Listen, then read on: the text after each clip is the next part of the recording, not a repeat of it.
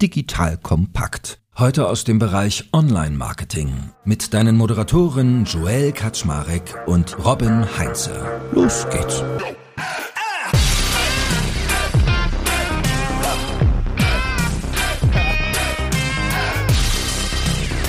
Our films don't get finished, they just get released. Das hat Pete Doctor von Pixar mal gesagt. Wie führe ich ein neues Produkt oder Angebot in den Markt ein? Wie sorge ich dafür, dass es Aufmerksamkeit und Traktions bekommt? Wertvolle Erfahrungswerte einer, würde ich eher sagen, ungewöhnlichen Vorgehensweise bekommst du heute. Liebe Hörerinnen, liebe Hörer, ich bin Robin Heinze, Mitgründer und Geschäftsführer der Online-Marketing-Agentur Morefire. Und bei mir ist heute der großartige, geschätzte Joel. Er ist nicht nur Gründer von Digital Kompakt, sondern startet gerade auch mit Makers and Shakers einen neuen Business Club. Und mit Joel spreche ich darüber, welche Erfahrungen im Guten wie im Schlechten er bei diesem Prozess dann jetzt bisher gemacht hat. Joel, schön, dass du dir die Zeit nimmst. Robin, moin moin. Ey, Sie werden so schnell erwachsen. Hundertste Folge. Congratulations. Genau, genau. Ja, das, schöne Überleitung nämlich. Das ist jetzt die hundertste hundertste Folge von The Art of Marketing. Da habe ich mir natürlich dann auch den illustresten Gast. Ich, wollte gerade sagen, warum hast du ja nicht jemand ordentliches besorgt hier?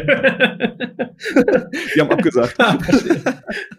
Aber das ist auch direkt noch die Ankündigung. Es ist auch die letzte Folge von The Art of Marketing. Also zumindest in der Form, wie wir es bisher machen. Denn bisher lief der Podcast dann unter dem Label Digital Kompakt. Und wie Joel sagt, so schnell werden sie erwachsen. Genau das machen wir. Wir werden jetzt halt eben den Titel ändern. Ansonsten inhaltlich wird sich nicht viel tun. Also ab nächster Woche in deiner Podcast-Playlist wird ein neues Cover da auftauchen und ein neuer Name. Sei gespannt darauf. So, in diesem Sinne, das nur als kleine Ankündigung. Also nächste Woche einfach anderen Podcast-Namen. Ansonsten bleibt erstmal alles beim Alten. So, aber jetzt kommen wir zum eigentlichen Thema, Joel. So, Makers and Shakers steht an der Startlinie quasi. Was ist das genau? Mach mal so den Elevator-Pitch in, ja, dich kurz fassen ist ja deine größte Stärke. Mach mal eine Minute, komm. Ja, ein bisschen ironisch, wenn man digital kompakt als Name hat und ist so gar nicht so kompakt manchmal, ne? Ja, lieben Dank, lieber Robin. Also in der Tat, mein Gedanke ist folgendes. Ich möchte gerne eine Business-Community bauen für Menschen aus der Digitalwirtschaft und der Name soll dabei Programm sein. Vom Persönlichkeitsbild her wollen wir Menschen haben, die Makers und Shakers sind, also Leute, die gerne etwas bewegen und die Dinge erschaffen. Deswegen gehen wir gar nicht hin und sagen, du musst so und so viel Umsatz haben oder so und so viel Mitarbeitende oder den, den VC, der bei dir investiert ist, sondern wir wollen, dass das Leute sind mit einem tollen Mindset, die Dinge bewegen wollen und denen bieten wir das Folgende, nämlich Gemeinschaft. Die Idee ist, dass wir sagen, primär virtuell, also remote first, wollen wir sowas wie dein Beirat in der Hosentasche sein, weil ich funktioniere immer nach dem Prinzip, wenn ich ein Problem habe, dann nehme ich mein Handy in die Hand, schicke eine Sprachnachricht an Robin, wenn es um Marketing geht, an Alex Graf, wenn es um E-Commerce geht, an, oh, weiß ich nicht, 10, 20, 30 andere Leute auch noch. Und dieses Phänomen, dass wenn man ein Thema hat, was einen beschäftigt, dass man dann jemanden ansprechen kann,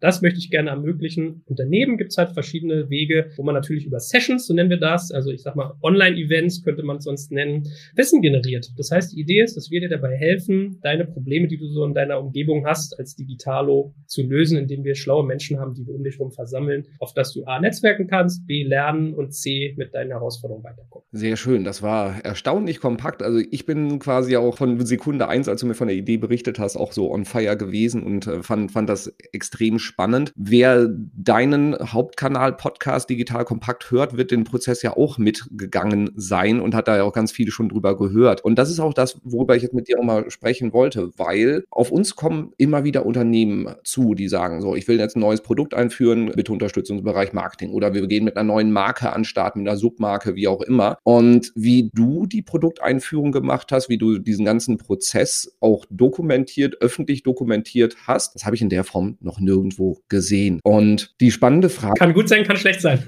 genau, die Frage ist, warum hast du das gemacht? Also, es ist eine lange Genese, die hinter diesem ganzen Produkt steckt. Und es kam dann immer so, also ich lebe eigentlich dieses Prinzip von Makers und Shakers wirklich, weil ich halt wirklich sage, ich rede ganz viel mit Leuten. Ich tue das irgendwie über Kommunikation, dass ich Ideen weiterentwickle. Und irgendwann hat Paula Thom, mit der machen wir so Podcast-Vermarktungssachen zusammen, hat mir mal erzählt, als ich so gestöhnt habe, ah Mann, ey, bei LinkedIn, ich, ich kämpfe immer so, dass ich immer was dazu erzählen habe. Da meinte sie, hey, kennst du nicht den Satz von Gary V? Don't create, document. Ja, also dokumentiere, was du eh tust und erzeuge daraus Content. So, das war so eine Säule. Und Und die andere war dann, dass ich halt so dachte, ja, okay, also ich habe irgendwann festgestellt, Nina Pütz hat mal zu mir gesagt, das ist eine Geschäftsführerin von einem spannenden Fintech-Unternehmen, ganz tolle Person auch, die meinte, ja, Joel, vielleicht kennst du das, man muss einen Satz neunmal sagen, damit der als bekannt gilt. Das heißt, wenn du ein Team hast oder in meinem Fall dann mit Kunden oder ZuhörerInnen oder wie auch immer, dann musst du neunmal erzählen, was du da tust, bis es auch der Letzte verstanden hat, also bis es überall durchgedrungen ist. So, und das kam dann so sukzessive zusammen. Wir haben also sehr viel so Meta-Arbeit gemacht, dass wir im Prinzip hingegangen sind und haben versucht, die ganze Value Proposition von dem Club zu verstehen. Was das Angebot, wer ist die Zielgruppe, was leisten wir denen, was kostet das, wie wird das weitergetragen? Und habe dann so gedacht, meine Güte, ich lerne hier schon so viel dabei. Und dann diese beiden Bubbles im Kopf, hey, warte mal, don't create document und du musst was neunmal erzählen, damit die Leute es raffen. Also da draußen sollen ja Leute davon wissen, hey, dann erzählst du einfach gleich draus. Dann sind wir hingegangen und erzählen der ganzen Öffentlichkeit seitdem unseren Weg. Und Martin Brüggemann, der mir bei Tech Team immer hilft, der hat gesagt, ja, du machst ja hier Bild in Public. Das ist ja cool, aber kann auch nach hinten losgehen. Aber wenn es klappt, ist geil. Und ich dachte, ach, guck mal, so nennt man das. Bild in Public. Ja, das ist doch gut. So nenne ich das jetzt auch. Also sage ich jetzt, ich mache einen Bild in Public Ansatz. Ich create nicht, ich documente und hoffe, dass es den Leuten Spaß macht.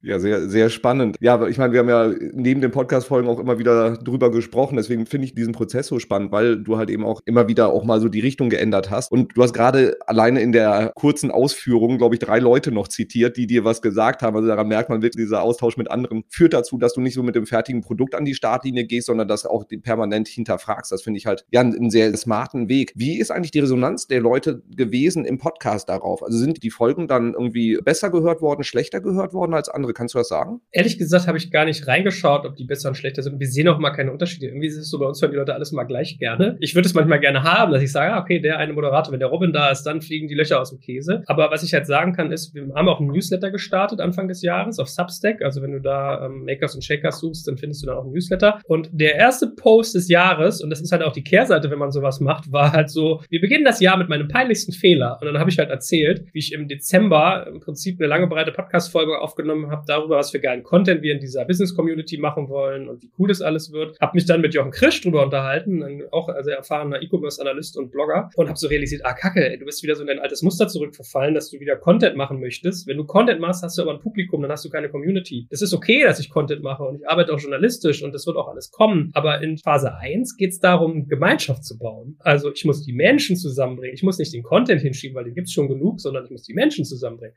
Also durfte ich halt erstmal, und es war wirklich kein Witz, da lag eine Woche zwischen Fehler und Einsicht lag dazwischen oder Umsetzung und Fehlereinsicht. Da durfte ich halt alles wieder zurückdrehen. Also musste ich mich hinsetzen und am Januar als ersten Newsletter mal schreiben, so Leute, was ich Ende des letzten Jahres erzählt habe, war alles für die Tonne, wird ganz anders, nämlich viel mehr Fokus auf Menschen, viel mehr weniger auf Content, zumindest jetzt. Und das kommt total gut an. Das war der meistgeklickte Newsletter und es ist natürlich auch Reizthema in alle Richtungen. Also unsere Markenagentur, die uns gerade berät, da hat der eine gesagt, so, hast du ein Ding an der Waffe? Du bist Journalist und dann entschuldigst du dich dafür, dass du Content machst. Ich glaube, bei dir hakt's ja wohl. Also wirklich, der war richtig sauer. Das war richtig so Rumpelstilzchen-Moment mit dem. Und ich sag so, ja, ich verstehe dich ja, aber da, da, gibt es ja eine Zeitachse drin. Ja, wir machen das ja, aber später. Und naja, deswegen, also lange Rede, kurzer Sinn. Es kommt sehr gut an, wenn man sich auch mal verletzlich zeigt, fehlerbehaftet, weil diese perfekten Influencer, die du draußen so am Markt kennst, ja, äh, alles sieht top aus, alles ist immer gelungen, alle sind reich. Das kennt ja jeder und da kann man sich auch gar nicht mit identifizieren. Ja, ich meine, die erste Learning daraus auch, wenn du dir deinen Plan machst für den Produktlaunch, geh davon aus, dass der so nicht eintrifft, beziehungsweise sobald du merkst, ey, da passen Parameter nicht, da war ich irgendwie auf dem Holzweg, weil irgendwie war es, äh, ich glaube, Max Frisch war es, wenn du Gott zum Lachen bringen willst, erzähl ihm von deinen Plänen. Also so, was du dir irgendwie da um Reißbrett ausdenkst, das geht eh nie auf und dann, je früher du dann intervenierst und halt einfach auch nochmal den, den Plan nachjustierst, anpasst oder vielleicht auch pivotierst, umso früher vermeidest du halt eben, dass du da voll in eine Sackgasse rennst. Naja, darf ich vielleicht eine Geschichte erzählen, die mich also ehrlich gesagt sogar ein bisschen gerührt hat. Ich hatte einen Agenturgründer bei mir zu Besuch in Berlin. Ich glaube, du kennst ihn sehr gut, der halt da saß und sagte, oh, weißt du, ich habe gerade keinen Spaß an meiner Arbeit. Ich bin irgendwie überarbeitet, ich mache zu viel, es stresst mich zu sehr. Dann haben wir natürlich den Druck draußen durch die Krise, mir geht's gar nicht gut. Also wenn ich so weitermache, laufe ich in Burnout rein, so ein Scheiß. Jetzt muss ich mal hingucken. Und dann habe ich mich mit ihm unterhalten und im Nachgang, als er dann wieder zurück nach Köln gefahren ist, habe ich ihm dann eine SMS geschrieben und gesagt, Mensch, ey, du hast mich echt betroffen gemacht. Ich hoffe, es geht dir gut und ich wünsche dir, dass du da ganz schnell rauskommst und ich glaube an dich, ey, du schaffst es schon, Kopf hoch. Und dann hat er mir geantwortet, ach, weißt du, Joel, dich so mit seinen Fehlern zu zeigen, fällt bei jemandem, der öffentlich seine ganzen Dummheiten alle teilt, irgendwie total einfach, ja. Wer öffentlich so ein Striptease macht wie du, dem öffnet man sich gerne. Und da habe ich gedacht, ach toll, das hat mich gefreut. Ja, wer auch immer das war, war ein schönes Gespräch, glaube ich. Nochmal zurück zu dem Prozess. Und zwar, das klingt jetzt bei dir ein bisschen sprunghaft zwischendurch. Aber wie, wie bist du da denn konzeptionell rangegangen? Was war so die Struktur? Wie hast du das ganze Projekt gestartet? Und war das eher chaotischer, also nur so ein Bauchgefühl und ich leg mal los oder hast du da irgendeine Systematik genommen? Es ist so ein bisschen so, manche Sachen sind postrationalisiert, ja, aber im Wesentlichen war es schon, glaube ich, überraschend strukturiert an vielen Stellen. Weil das erste, was wir gemacht haben, war, wir haben halt realisiert, okay, ah, da ist aber irgendwie was Blödes. Wir möchten eigentlich in ein Modell reinkommen, wo wir nicht über Werbung Geld verdienen, was bei uns momentan ein sehr wichtiger Faktor ist. Durch den Podcast verdienen wir mit Werbung unser Geld, weil dann bin ich ja immer in einem Modus drin, wo ich verkaufen muss. Ja, und ich wollte halt irgendwie hinkommen, wo ich wiederkehrende Einnahmen habe. Und dann war so meine Frage, na ja, was muss ich denn tun? Wofür wären denn Leute bereit, mir extra Geld zu zahlen? Das erste, was wir also gemacht haben, war, dass wir das Publikum von uns sozusagen angesprochen haben, die Community und haben gesagt, sag mal, wofür würdest du Geld zahlen? Was möchtest du mehr von mir? Was brauchst du noch? So. Und dann kamen zwei Antworten. Noch tieferen, exklusiven Content, also der wirklich nochmal wertiger ist und den ich gefühlt nur für mich habe. Und als zweites dein Netzwerk. Das waren die beiden Antworten. Davor gelagert hatten wir mit einer sehr schönen Agentur, nämlich Fjord. Die haben sich mittlerweile umbenannt zu Song. Die sind hier in Berlin, die gehören zu Accenture, haben wir mal so eine Zielgruppenrecherche gemacht. So, das heißt, bevor ich die Leute gefragt habe, habe ich sogar eigentlich erstmal versucht rauszukriegen, wer sie sind. Und das war in dem Zuge, als diese Antworten kamen, dann sehr, sehr wichtig, weil es kamen nämlich zwei Personas raus und beide sind lustigerweise unsympathisch, sagte mir der Kollege von Song dann, Christopher Bönke, der meinte, das habe ich noch nie erlebt. Deine eine Person nimmt halt dein Wissen um sich selber besser darzustellen draußen. Und die andere Person nimmt dein Wissen und gibt es ihrem Team, damit das Team besser darstellt. Ja, so das heißt, man kommt also zu uns und möchte von uns Wissen haben, mit dem man sich entweder selbst profiliert oder sein Team verbessert. So, das heißt, du hast schon mal das Bedürfnis verstanden. Dann kommen sie die Leute und sagen, ich will dein Netzwerk, ich will deine Community. Und dann mussten wir eigentlich mal schärfen zu verstehen, okay, sind wir eigentlich klar genug, wer wir sind? Dann haben wir so eine Nordstern-Analyse gemacht. Das habe ich zusammen mit Martin Schilling gebaut. Martin ist der Deutschlandchef von Techstars hier in Berlin und hat ein Buch geschrieben, The Builder's Guide to the Tech Galaxy. Und der hat so eine richtig schöne Analyse, was ist eigentlich ein Nordstern? Du musst halt sagen, was ist dein Purpose beyond Profit? Was ist deine Value Proposition? Was sind die, die Werte, die du anstrebst? Und was ist auch die Key-Metrik, die du anstrebst? All diese Dinge. Und die hatten wir gar nicht so klar. So, und hinterher stand dann für uns fest, alles klar, wir helfen irgendwie Führungskräften dabei, mit Geschwindigkeit Know-how zu kriegen, was sie für ihren Alltag brauchen, ihren Geschäftsalltag. So. Und eine Value Proposition funktioniert ja immer so, wem löse ich welches Problem durch was? So, hatten wir also noch eine Ebene draufgelegt. Wir hatten den Podcast schon mal besser verstanden, mussten dann aber jetzt noch verstehen, okay, wie sieht denn eigentlich dieses Mehrwertprodukt aus? Dann bin ich hingegangen, habe ein Research gemacht, als wir so gefragt haben, was sollen wir denn als nächstes tun, haben wir mit 20, 30 Leuten geredet und ich habe mir diejenigen rausgesucht, die ich am innovativsten fand, weil wir haben alle Sachen, die uns gesagt wurden, was wir denn machen sollen, haben wir auf drei Tafeln geklustert. Langweilig, medioker und gewagt, ja? Langweilig haben wir gleich gestrichen, da kam dann sowas wie, mach doch hier irgendwie äh, Auftrag, Podcast, arbeiten für andere und bei den gewagten Sachen Sachen kann man so, mach Community, mach ein Angebot, mach digitale Inhalte. Und dann habe ich mit die mal zusammengenommen und gesagt, cool, können wir mal ein Research machen, so mit dir mal uns ein bisschen länger unterhalten, tiefer, was du so eigentlich siehst. Mit dem Ergebnis, dass wir dann fünf Leute genommen haben und zu unserem Beirat gemacht. Das heißt, ich hatte einen eigenen Beirat, wo ich dann wirklich ein halbes Jahr lang immer so alle anderthalb bis zwei Monate mit den Sessions gemacht habe, gesagt, okay, cool, wie sollen wir dies machen, wie sollen wir das machen? Und irgendwann kam der Name Club auf, Business Club. Und dann kamen wir aber an den Punkt, dass wir gemerkt haben, Business Club ist negativ. Das ist so,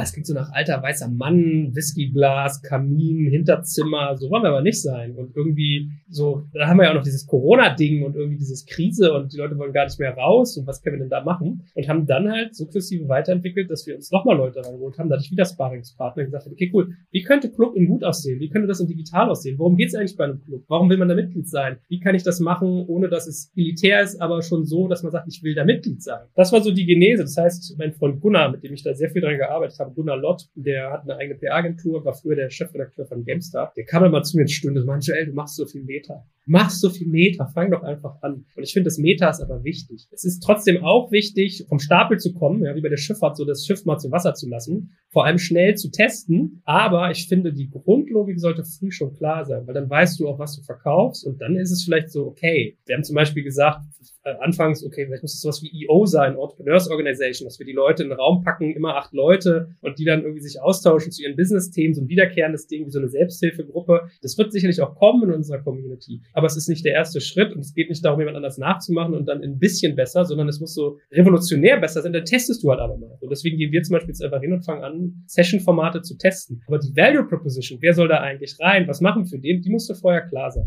Entschuldigung, voll der lange Monolog, aber du merkst immer so den Prozess, ja, wie intensiv wir da eigentlich in so Planung reingegangen sind. Und jetzt müssen wir genauso intensiv sein beim Vertesten. Also jetzt muss es halt wirklich so sein, dass man probiert, probiert, probiert und nicht immer nur so im Elfenbeinturm.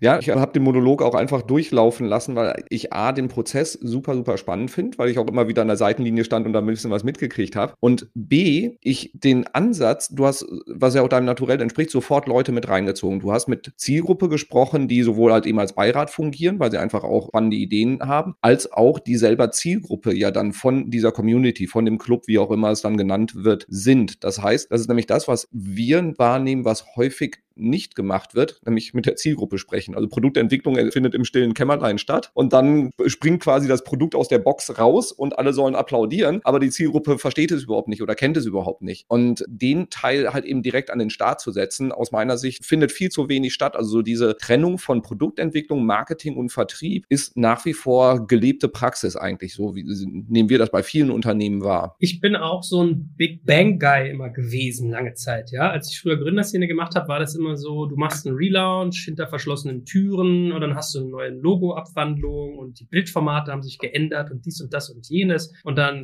von Sonntag auf Montag, so nachts um zwei, muss der Techie dann irgendwie die Seite einmal glatt ziehen und dann am Morgen, tada, hier ist es, begeistert, feiert, hurra. Und dann kann der ja eigentlich nur, das ist ja dann so ein Top- oder Flop-Ding. Entweder hast du gut getroffen, gehst durch die Decke oder halt nicht. Und das habe ich so realisiert irgendwann, so, naja, okay, also erstens die neun Male, die man was sagen muss, also es ist nicht getan mit Show schon mal, bam, hier sind wir, sondern wenn du den Weg dahin die ganze Zeit was erzählst, Achtung, da kommt was, hey, jetzt kommt bald was, es geht Schluss, hey, wow, wir haben heute wieder was gemacht, unser Folgendes und dann geht's los. Hm, hm, hm. Dieser Spannungsaufbau ist wichtig. Und wenn du die Leute dann sozusagen mit involvierst, dann fühlen sie sich auch als Teil dessen. Weil wenn du so ein Ding dahin klatscht und sagst, so hier, alles neu, dann haben die Leute den Weg dahin nicht mitgemacht und dann fühlt es sich auch nicht an wie ihres. Ja, und dann verstehen sie es vielleicht oder sie verstehen es nicht. Das heißt, du hast so eine 50-50 Chance. Entweder feiern sie es oder sie finden es kacke. Dazwischen wahrscheinlich wenig, weil es ist halt radikal anders. Aber wenn du die Leute auf dem Weg dahin mitnimmst und sagst, Mann, ich habe jetzt gerade realisiert, wir müssen hier einen Raum für Schwäche auch schaffen. Ich muss irgendwie schaffen, dass so eine Community zulässt, dass du da über deine größten Probleme reden kannst und gehst vielleicht sogar mit einer Lösung raus. Dann verstehen die Leute das und denken drüber nach und dann, ach, guck mal, das ist, was der Joel da mal vor drei Wochen erzählt hat. Das ist jetzt in dem Produktfeature drin. Ja, cool. Und wie genau wie du sagst, ich hatte einen Gründer hier, ganz cooler Typ auch hier von Flowkey, der Gründer von dieser Klavier-App. Der saß mit mir in der Küche und dann meinte ich so, ja, hier, das und das habe ich vor. Und dann meinte ich so, würdest du das machen? Und dann sagt er, hm, hat er so überlegt. Und dann sagt er, ja, ich weiß gar nicht, worum es geht. Weißt du, was mich aber am ehesten catcht? Dieses mal was haben, wo ich mal ehrlich sein kann, wo ich mal sagen kann, so geht's mir gerade und nicht irgendwie meinem Investor da irgendwie erzählen muss, ja, hier alles ist super, sondern ich kann mal sagen, wie es ist und kann halt auch irgendwie ich sein. Und das fehlt halt. Jonas Gößling war das. War echt ein cooles Gespräch und das meine ich. Da hast du vollkommen recht. Was wollen die denn eigentlich? Warum sind die denn da? Wollen die, dass ich denen Wissensmaterial gebe? Wollen die, dass die mal ihre Sorgen erzählen können? Erwarten die Antworten oder erwarten die nur zuhörendes Ohr? Und das weißt du halt nicht, wenn im stillen Kämmerlein dann mit Big Bang um die Ecke kommst. Ja, und ich glaube auch diese Big Bang-Idee äh, krankt daran, dass die Leute, die sich da mit ihren Produkten beschäftigen, die arbeiten da monatelang im stillen Kämmerlein und überschätzen, wie relevant das, was sie tun, eigentlich für die Zielgruppe ist. So dieses, man muss neunmal was sagen, bis es überhaupt mal angekommen ist, bis das überhaupt realisiert ist. Und mit diesem einen großen Aufschlag überschätzt man, glaube ich, wirklich, was die Leute, wie wichtig du ihnen bist, wie wichtig deine Marke ist. Also es gibt Marken, die sind vielleicht für den einen oder anderen wichtiger, aber der Großteil, ich meine, die Zielgruppe, wenn eine Marke vom Markt verschwindet, würden sie wahrscheinlich monatelang es überhaupt gar nicht bemerken. Und ja, deswegen finde ich es extrem smart, diesen Prozess dann halt eben auch lange zu gestalten, damit die Leute halt ein gewisses Involvement dann auch haben. Die Tage habe ich so einen YouTube-Short gesehen mit, äh, ich glaube, Chris Rock. Und dann hat er äh, gesagt, dass seine Töchter, wenn die zur Tür rausgehen, sagt er denen immer, da draußen in der Welt interessiert sich kein Arsch für dich. Du bist dort draußen allen egal. Was ich erstmal so ein bisschen deprimierend fand. Aber ich verstehe ja, worauf er hinaus will, nämlich, dass es halt heißt, die, der Mensch, für den wir uns alle interessieren, im primärsten sind wir selbst, ja. Und für andere Menschen ist es oft so,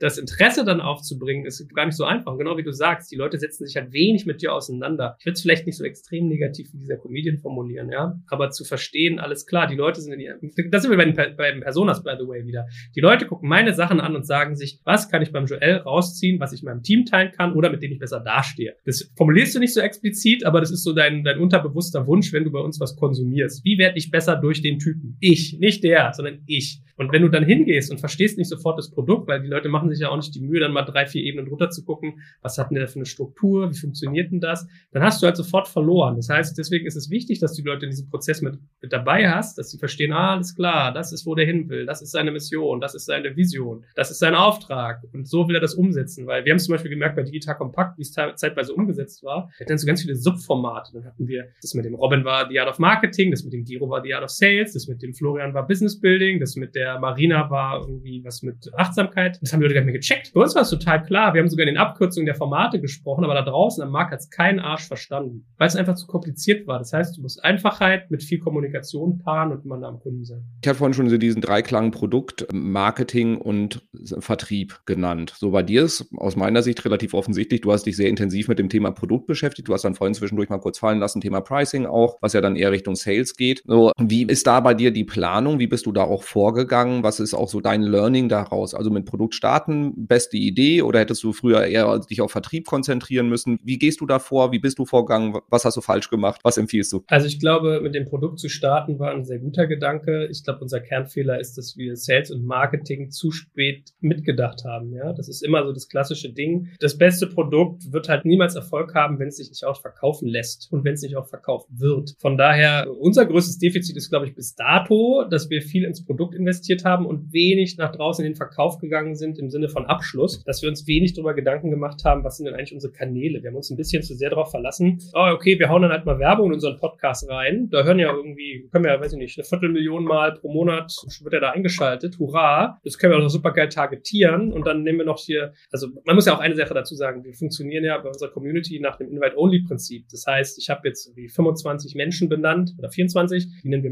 Masterminds, das sind so eine Art Leuchtturmpersonen, die bringen halt was bei in diesem Club und sie haben aber auch die Funktion, dass jeder von ihnen fünf Leute vorschlagen darf, die halt da rein sollten. Und da haben wir natürlich ein bisschen die Gefahr, dass man sich dann halt zu sehr darauf verlässt, dass du halt diese fünfmal warmen Intros hast pro Person, plus unsere Podcast-Marke. Ich glaube, das trägt uns schon sehr weit. Aber unsere nächste Hausaufgabe wird ganz klar sein, zu verstehen, was sind die Marketingkanäle, mit denen man die Aufmerksamkeit hochhält, neben unseren eigenen. Und dann, ich habe das eigentlich gestartet, um Sales nicht mehr so intensiv machen zu müssen, dass ich nicht mehr Firmen anrufen muss und sagen, ja, hallo, willst du nicht mal irgendwie 50.000er Podcast-Werbung buchen? Ja, doch, muss ich ja weiterhin, sondern muss ich jetzt halt sagen, hier, sag mal, willst du nicht mal fünf deiner Leute hier in den Business Club schicken? Ich habe hier irgendwie drei von denen, wurden mir gerade empfohlen, die sind top, top. Komm, wir reden mal über ein Paket. So, ja. Das heißt, ausbleibt tut's nicht. Das sind also unsere beiden Hausaufgaben, die wir, ich weiß nicht, ob wir sie sträflich vernachlässigt haben, aber auf jeden Fall haben wir sie vernachlässigt. Und das macht der Deutsche, glaube ich, ganz gern. Ja, Dichter, Denker, Ingenieure bauen geile Produkte und vergessen darüber, dass die geilen Produkte auch noch erklärt und verkauft werden wollen. Ja, kann ich so bestätigen. Wir kommen dann ja ins Spiel, wenn das Marketing gemacht werden soll, anstatt das Marketing von Tag eins an mit an den Tisch zu setzen. Ja, macht durchaus Sinn, andersrum zu machen auch. Beziehungsweise halt eben das auch parallel mitlaufen zu lassen. Aber da du da ja gerade erst noch an der Startlinie stehst, äh, würde ich sagen, geht da noch ein bisschen was. Ja, ich hoffe, aber ich meine, weißt du, dadurch, dass wir den Prozess offen gestaltet haben, den Produktprozess haben wir vielleicht schon eine Form von Marketing gemacht, aber natürlich nicht strukturiert in dem Sinne von messen, wie viel Interaction etc.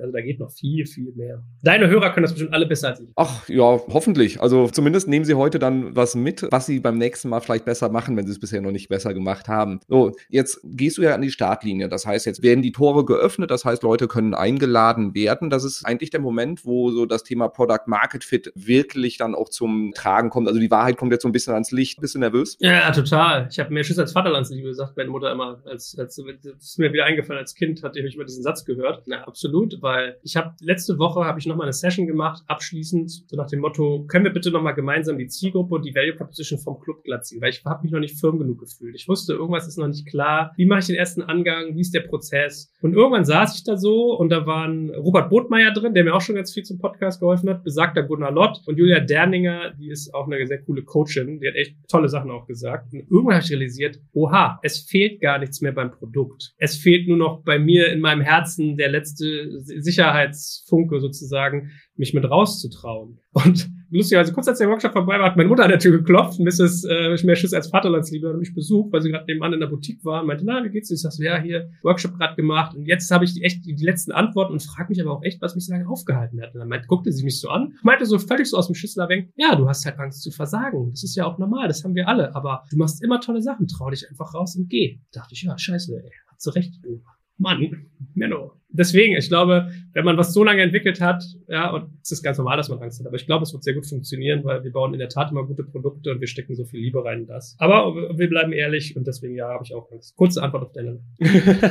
aber dann habe ich ja das passende Einstiegszitat genommen, also, ne, our films don't get finished, they just get released. Also insofern ist jetzt mal der Punkt, wenn selbst Pixar das sagt, dann darfst du dich das auch trauen. Ja, in der Tat. Jochen Fisch hat mal zu mir gesagt, äh, wenn man sich für sein erstes Produkt nicht schämt, hat man zu spät angefangen. Das finde ich auch ein schöner Satz. Ja, passt perfekt damit rein. Also insofern bin ich jetzt mal sehr gespannt auf die Resonanz. Und ich wurde auch schon von den ersten Leuten angesprochen, wie das aussieht, wie man reinkommen kann. Also insofern, äh, es scheint auf jeden Fall ein äh, gehobenes Interesse da zu sein. Und ja, wie gesagt, ich bin selber auch ein großer Fan davon. Ich finde auch diesen Elevator Pitch, so den Beirat in der Hosentasche, den finde ich auch extrem treffend, weil das ist auch das, was ich mir davon verspreche, einfach auch mit Leuten in Kontakt zu kommen, Leuten auch mal eine Frage kurz stellen zu können auf einem wirklich kurzen Dienstweg oder selber halt eben auch, wenn was ist, kurz Fragen zu beantworten, wenn Leute diese Probleme haben, einfach in einem Kreis, wo man weiß, das sind echt kompetente, gute Leute und da freue ich mich total drauf. Naja, weißt du, ich möchte eine Sache noch dazu sagen. Ich habe festgestellt, es gibt manchmal was ganz Lustiges, nämlich diese krasse Diskrepanz von Innenwahrnehmung und Außenwahrnehmung. Man selbst sitzt so da und denkt sich, oh Gott, hoffentlich kommt da überhaupt einer. Und von draußen gucken die Leute manchmal drauf und denken sich so, Jesus Christ, wie krass ist der Typ denn unterwegs? Was macht der denn da? Es geht aber auch genauso in die andere Richtung. Manchmal denkt man sich auch, hey, das ist das geilste seit geschnitten Brot und die draußen denken so, oh, kann ich irgendwie gar nichts mit anfangen. Und deswegen finde ich halt auch mal so wichtig, nah an den Leuten dran zu sein, weil das erdet dich halt in beide Richtungen. Also es holt dich runter, wenn du mal entrückt bist und es baut dich auf, wenn du eigentlich denkst, oh, ist das wirklich gut genug? Weil ich habe das so in meinem Telefonat mit Markus Dichmann mal gemerkt, dass er so meinte, Joel, du und ich, wir haben Netzwerk. Wenn man das aber nicht hat, dann ist das ein unfassbarer Faktor. Das ist ein so krasser Katalysator. Und das hatte ich mit Julia Derninger auch. Die meinte auch, ey, die Leute zahlen mich doch zur Hälfte gar nicht wegen dem Zeug, was ich da erzähle, sondern weil ich ihnen sagen kann, ja, das Marketing, das macht der Robin. Ich stelle dir den mal vor, kümmere dich mal drum und zack, hast du irgendwie eine drei Wochen Lernschleife dir gespart, ja. Und das ist so, was ich, weswegen ich sage, dass man immer mal das abgleichen muss, weil für mich sind manche Sachen völlig normal. Ich gehe irgendwo hin und irgendwie war neulich beim Fußball, habe hinterher irgendwie zwei Top-Level-CEOs in Deutschland als neue Kontakte im Handy gehabt, habe gedacht, ach, das ist aber cool, freue mich so. Dann realisierst du, das haben manche Leute irgendwie in zehn Jahren nicht, dass du auf dem Niveau unterwegs bist und hinterher so per Du bist. Für mich ist es normal und das meine ich. Das ist so, soll gar nicht abgehoben klingen und deswegen sage ich, es geht in beide Richtungen, aber sich immer mal wieder klar zu machen, so, hey, es gibt einen draußen, es gibt einen drin, es gibt einen Sender, es gibt einen Empfänger und irgendwie dazwischen gibt es eine Welt. So, wie, wie sieht die denn eigentlich aus? Ja, auch da wieder der Punkt, hol dir echte Resonanz vom Markt, um einfach auch zu verstehen, ob die Leute kapieren, was du denn da machst und ob die das auch dann auch mögen werden, weil ähm, genau Product Market Fit findest du nicht im stillen Kämmerlein raus. So, du hast jetzt auch in dem ganzen Prozess ja mit dokumentiert, was auch nicht so gut gelaufen ist. Was waren so die Fehler, wo du gesagt hast, boah, scheiße, das hätten wir gerne gespart? Was waren so Dinge, die du nicht nochmal machen würdest, wenn du jetzt den Prozess neu starten würdest? Also das eine ist, dass wir manchmal sehr schnell ausrollen und sehr schnell schnell quasi Dinge kommuniziert haben, um dann kurz darauf zu merken, so, ah, okay, warte mal, da war noch ein kleiner Flaw drin, da müssen wir noch mal ran. Wie gesagt, das Thema mit dem Content zum Beispiel, ja. Sowas ist eine Sache. Dann hatte ich das Thema, wer mir jetzt vielleicht aufmerksam zugehört hat und schon mal vorher uns gelauscht hat, ursprünglich haben wir das Ding Movers and Shakers genannt und nicht Makers and Shakers, ja. Und ich hatte gesehen, dass es irgendwie eine Werbeagentur gibt, die den Namen trägt und habe gedacht, so, ah, okay. Ich habe damals iPotentials relativ nah begleitet. Das ist eine Personalagentur von Konstanze Buchheim und ich weiß, die wollten sich auch mal diesen Namen iPotentials Potentials sichern.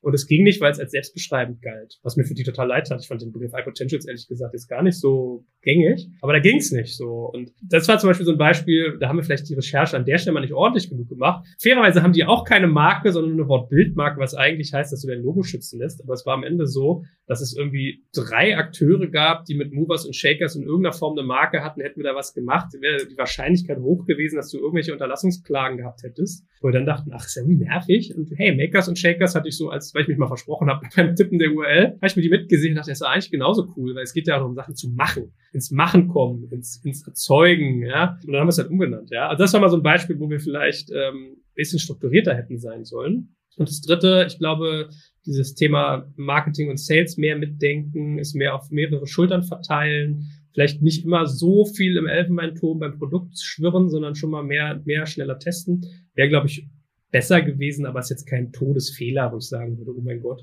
Aber da muss man sich immer wieder dran erinnern, dass man da halt früher mal den Zeh ins Wasser steckt, vielleicht auch mal den kleinen, mal den großen dann mal den mittleren und guckt, wo ist denn das Wasser eigentlich am wärmsten. So, und was waren die Sachen jetzt, wo du sagst, das haben wir richtig, richtig gut hingekriegt in dem Prozess und das würde ich anderen empfehlen, auch ähnlich zu machen? Also was mich überrascht hat, war, wie positiv dieses offene Teilen ankommt, dieses Emotionalisieren und daraus eine Content-Maschine bauen. Wir haben uns eine Struktur gebaut, dass wir gesagt haben, alles klar, wir wollen jeden Mittwoch irgendwie Newsletter machen und jeden zweiten Freitag einen Podcast, wo wir die Fortschritte erzählen. Und dann kann man bei LinkedIn das ganze Zeug halt auch nochmal verwursten. Das heißt, da waren wir in einer ganz guten Content-Maschine drin und da habe ich so das Gefühl, dass wir einen ganz okayen Job gemacht haben, da regelmäßig drüber zu erzählen. Immer wenn man denkt, man hat genug kommuniziert, dann stellt man fest, nein, es hätte noch drei, viermal so viel sein müssen. Also man kann nicht genug kommunizieren. Aber ich glaube, da waren wir in einem ganz guten Modus drin. Und das Zweite ist, glaube ich, dass wir schon sehr ordentlich diesen Meta-Job gemacht haben und da dann die richtigen Punkte erkannt haben, wo es noch krankt. Weil was wir zum Beispiel jetzt gerade umsetzen, während wir sprechen, dass wir auch mal ein komplettes Redesign machen von Digital Kompakt, weil wir halt gemerkt haben, das ist schick genug, das ist nicht chefig genug, das ist noch zu verwirren, wir müssen es vereinfachen, es sollte aber vor allem einfach sich schöner und wertiger anfühlen. Und wir müssen diese Nähe zum Business Club irgendwie noch herstellen. Weil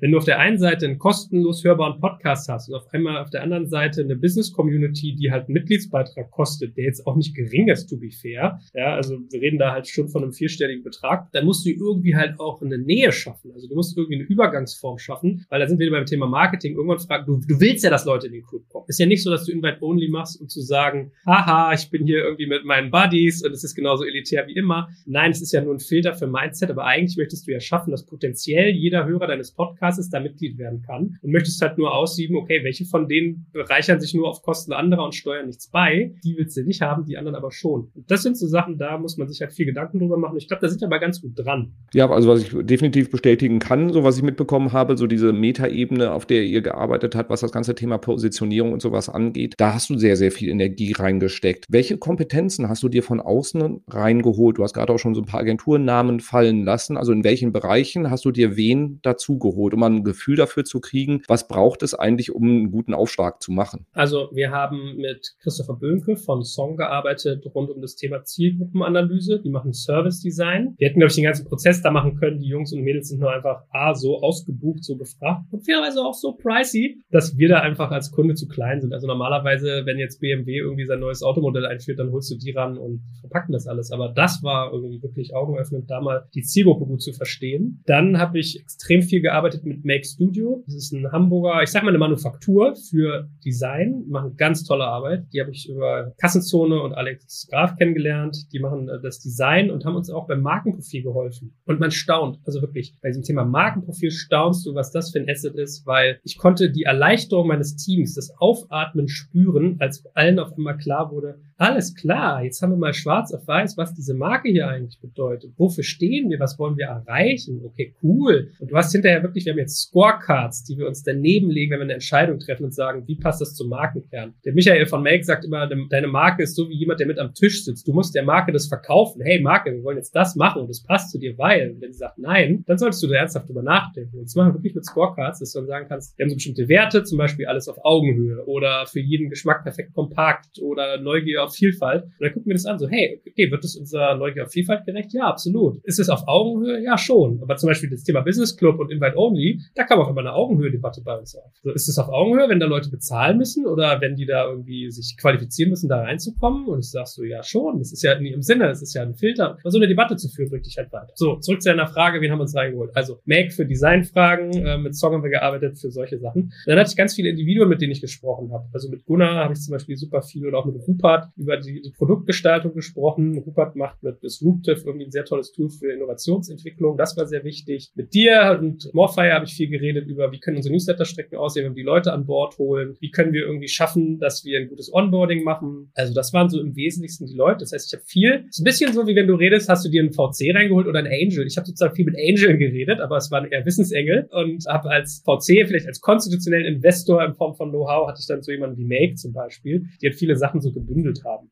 So würde ich es mal in Summe, ich habe jetzt, hab jetzt damit vergessen, aber im Wesentlichen waren das so Vorgehensweise, die wir da hatten. Ich gucke mal, dass ich auch die, sowohl die Personen, die du jetzt genannt hast, wie Gunnar oder Rupert, als auch die Agenturen einfach mal in die Show Notes mit reinpacke, weil das sind anscheinend auch empfehlenswerte Anlaufstellen und wenn andere halt eben auch sagen, so, steht da jetzt an der Startlinie, möchte gerne ein neues Produkt einführen oder möchte da gerne das nochmal, ja, challengen lassen, dann haben wir da, glaube ich, ganz gute Adressen. So, wenn ich jetzt mitmachen will, du hast gesagt, Invite Only, so, wie ist der Prozess jetzt? Wie komme ich da rein, wenn ich jetzt höre, Hörerinnen und Hörer bin und sage, boah, ich bin ziemlich überzeugt.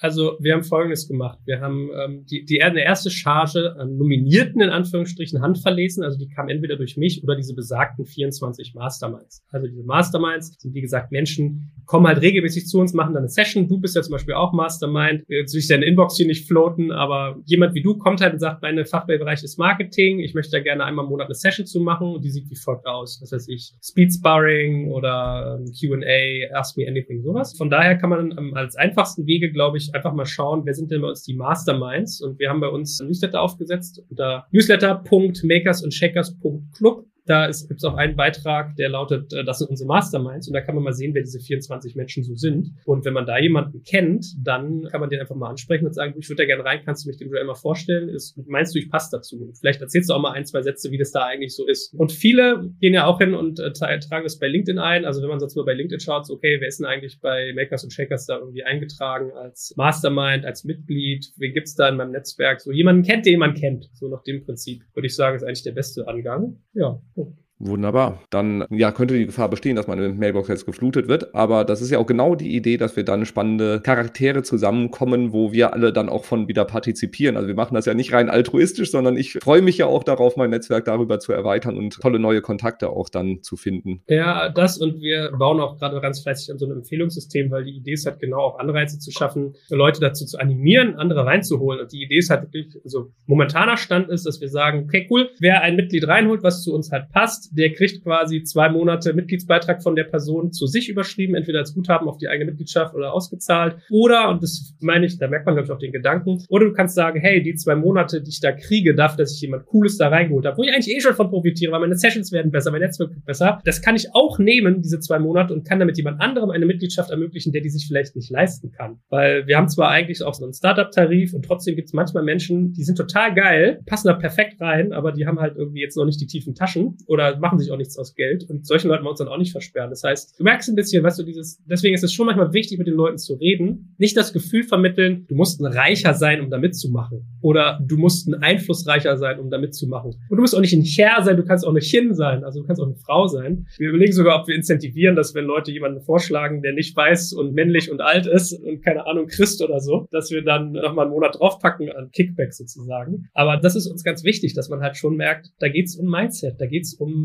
einen Filter, dass sich alle da gut fühlen und alle von partizipieren und nicht darum, dass es so ein elitärer Kackhaufen ist, wo sich die Leute geil fühlen, weil sie was geschafft haben. Und so darum geht's ja nicht. Da gibt's schon genug von. Ja, ja das, das, das finde ich sehr schön. Also kein elitärer Kackhaufen, das finde ich so als Fazit dann doch. Der Beirat in der Hosentasche oder wem das zu, sag ich mal, abgehoben klingt, da haben wir dann noch eine schönere Beschreibung.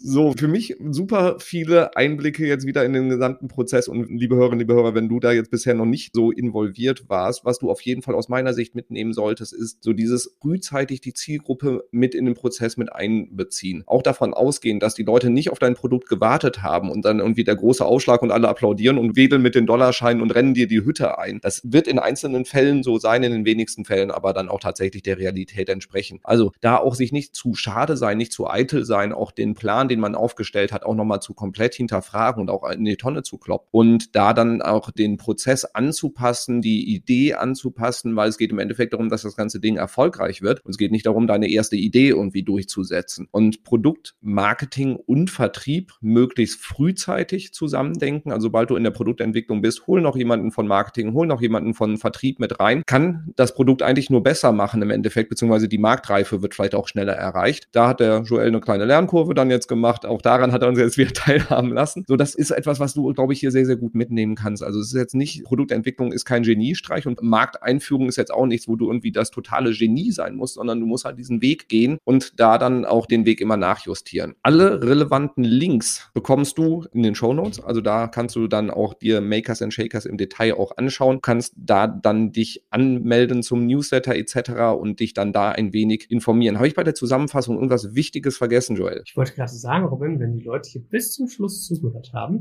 magst du sie nicht auch mal damit belohnen, indem du ihnen schon als allererstes verrätst, wie denn dein Podcast dann eigentlich demnächst heißt? Das wäre jetzt zum finalen Abschluss gekommen. Und zwar werden wir dann von The Art of Marketing zu Marketing on Fire. Das heißt, ihr werdet euch wenig überraschend dann in eurer Podcast-Playlist ein rotes Cover entdecken, weil es ja etwas feuriger wird. Aber ansonsten inhaltlich wird jetzt nicht das Thema geändert. Es werden ähnlich spannende Gäste sein, sowohl aus dem Morfire-Team als auch spannende externe Gäste. Da kann ich jetzt auch schon mal direkt spoilern. Nächste Woche. Wir stehen jetzt auch kurz vor dem OMR-Festival, wo wir als Aussteller auch da sein werden und auch zwei Masterclasses noch mitmachen, also ganz viel Content liefern und auch zum Kaffee trinken und Schnacken da sind. Wird der Philipp Westermeier, der ein oder andere wird ihn vielleicht schon mal gehört haben, zu Gast sein und ein bisschen erzählen, was auf dem Festival erwartet und wie ihr das Festival bestmöglich für euch nutzen könnt. Das ist dann nächste Woche die erste Folge im neuen Gewand. Und ja, also sorgt dafür, dass du den Podcast abonnierst, damit du dann auch die spannenden Folgen nicht weiter verpasst. Und wir haben auch noch einen schönen Podcast-Newsletter, wo du dich einfach eintragen kannst und den dann auch per Mail zugeschickt bekommst. Packe ich dir auch mit in die Shownotes natürlich hinein. So, Joel, hast du noch einen großartigen abschließenden Tipp, den du allen Hörerinnen und Hörern mitgeben möchtest? Ja, deinen tollen Podcast, wo mir der neue Name sehr gut gefällt. Das ist sehr charmant auf deine Marke abgehoben und aber trotzdem nicht zu in your face, dass sie das mal ihren Freundinnen und Freunden noch weiter teilen. Ja, nein, gefällt mir gut. Finde ich gut. Coole Kiste, Robin. Ich wünsche dir viel Erfolg und es ist wirklich absurd, wie schnell du 100 Dinger da aufgebaut hast. Meine Fresse. Meine Güte. Sehr gut. Ja, doch. Und du warst ja auch in der einen oder anderen auch zu Gast und es ist immer wieder ein Fest. Und ich bin auch ziemlich sicher, dass das nicht dein letzter Besuch bei mir war. Also insofern werde ich dich da auch. Keine Drohung, bitte. Keine Drohung. ich, ich, werde dich vor das Mikrofon nötigen. Und ansonsten bin ich ja auch super happy, dass wir auch weiterhin schöne Dinge zusammen machen bei Makers and Shakers und da dann auch schön gemeinsam gucken, dass wir die Welt ein bisschen besser machen in Sachen Marketing. Zumindest ist das meine Mission dann da drin. Also Leute da draußen, mal ganz ehrlich, es gibt viele Leute, die sich auch an sich selbst denken und die ihr Agenturgeschäft immer nur so mit der, mit dem eigenen Nase sozusagen im Blick haben, verfolgen. Und mich freut sehr, dass das bei Robin nicht so ist. Das ist ein Herzensbanish. Deswegen sage ich, teilt mal seinen Podcast, lasst mal ein bisschen Budget bei dem, macht mal gute Sachen. Der Robin ist ein guter. Der ist auf der guten Seite. Der macht. Danke, dass ich da sein durfte. Danke, danke, danke. Ein wunderbares Schlusswort. Das spiegel ich einfach so zurück. Aber ich glaube, wer dich schon länger verfolgt und deinen Podcast hört, ist schon ein paar Jahre länger am Start, hat das auch zu schätzen gelernt. So, ihr Lieben, das war die hundertste und letzte Folge The Art of Marketing. Ab nächster Woche Marketing on Fire. Lieber Joel, vielen, vielen Dank für die mal wieder ehrlichen und unterhaltsamen Einblicke. Es war wie immer ein Fest. Danke, tschüss. Tschüss, bis zum nächsten Mal. Ciao, ciao. Danke fürs Zuhören beim Digital Kompakt Podcast. Du merkst, hier ziehst du massig Wissen für dich und dein Unternehmen heraus. Wenn du mit uns noch erfolgreicher werden möchtest, abonniere uns auf den gängigen Podcast-Plattformen. Und hey, je größer wir werden, desto mehr Menschen können wir helfen. Also erzähl doch auch deinen Kolleginnen und Kollegen von uns. Bis zum nächsten Mal.